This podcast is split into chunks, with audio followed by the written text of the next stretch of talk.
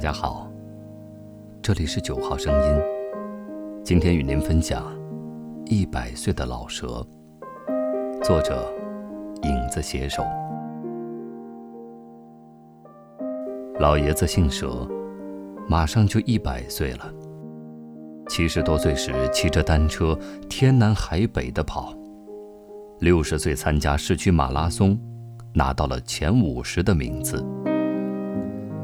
邻里外的都唤他老蛇。膝下有四个子女，跟老婆俩人含辛茹苦的拉扯大。二十八岁时，为了躲小日本，举家从东北老家迁往南方。老婆怀着头胎，一路车马颠簸，不足月，就在一个草堆里诞下了第一个儿子。那些年大人吃不饱的日子。还要时刻保持清醒，饿得小娃哇哇直哭。老婆没有奶的时候，是任何人都无计可施的。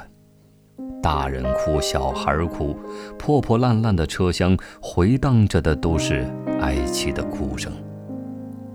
夜里冷得只剩下一件军大衣。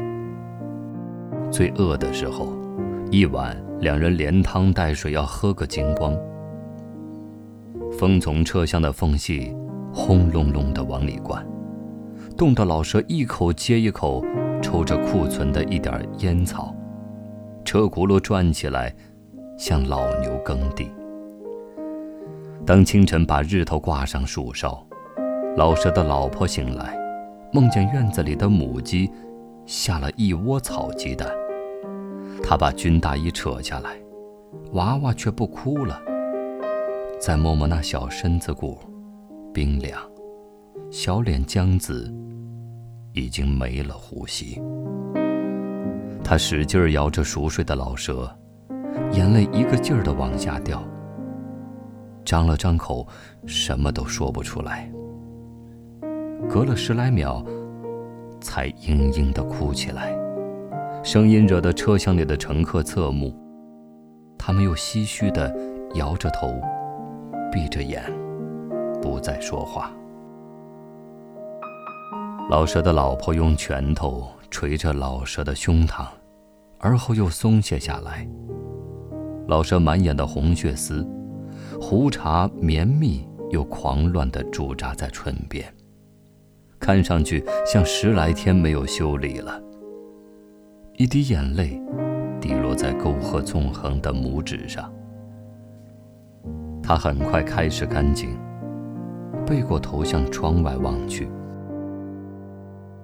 有一年早春，老蛇去山上砍柴，为了追一只小兔子，不知觉追到了林子深处。他没注意，一条巨蟒虎视眈眈地瞄准了他。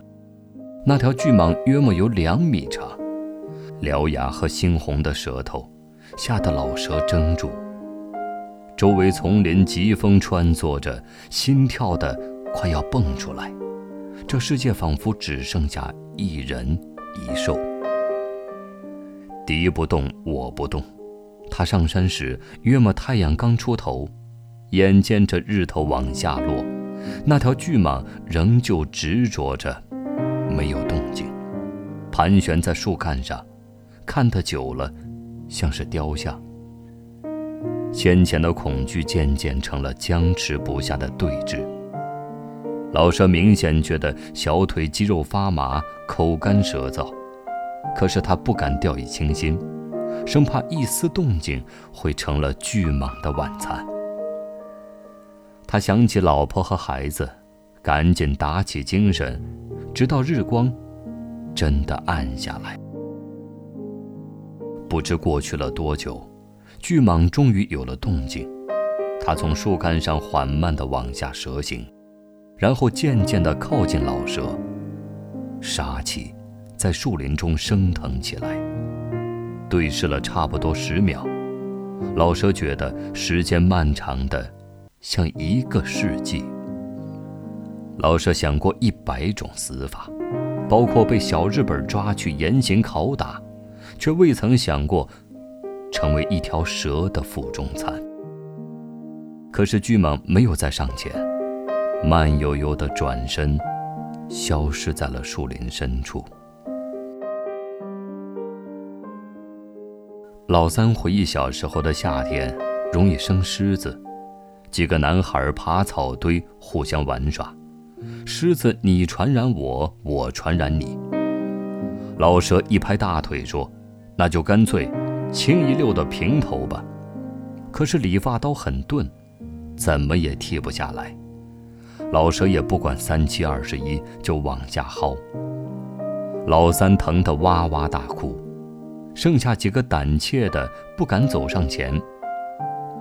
老三总记得这个情节，这些故事说起来绘声绘色，小辈们笑弯了腰，笑出了眼泪。也不知道从哪一年开始。老蛇站在十字路口，突然忘了家的方向，就那么愣在马路中间。汽车滴滴声的鸣笛，像多年前战斗的号角，让他莫名其妙的孤独和紧张。过完一百岁生日，他让孩子们都走了。老蛇坐在家门口的葡萄架子下，泡了一杯茶。点上一支烟，舒服地躺在躺椅上。满院子的葡萄架，从前搭了整整一个夏天，如今果实硕大，又甜美。一百年世事变迁，历经磨难，老舍是一段尚在行走的历史，正沿着老旧屋檐，日落西山。老蛇说：“一生做过很多令人遗憾的选择，也爱过不该爱的人。他对于过往的错误，并不感到抱歉。他对生活依旧热忱。”旧铁皮往南开，恋人已经不在。他喃喃地说：“哪儿也不去了。”看上去像个老小孩儿。调皮又满足，所有的过往在云烟中消散。他想，所有的一切都是上天最好的安排。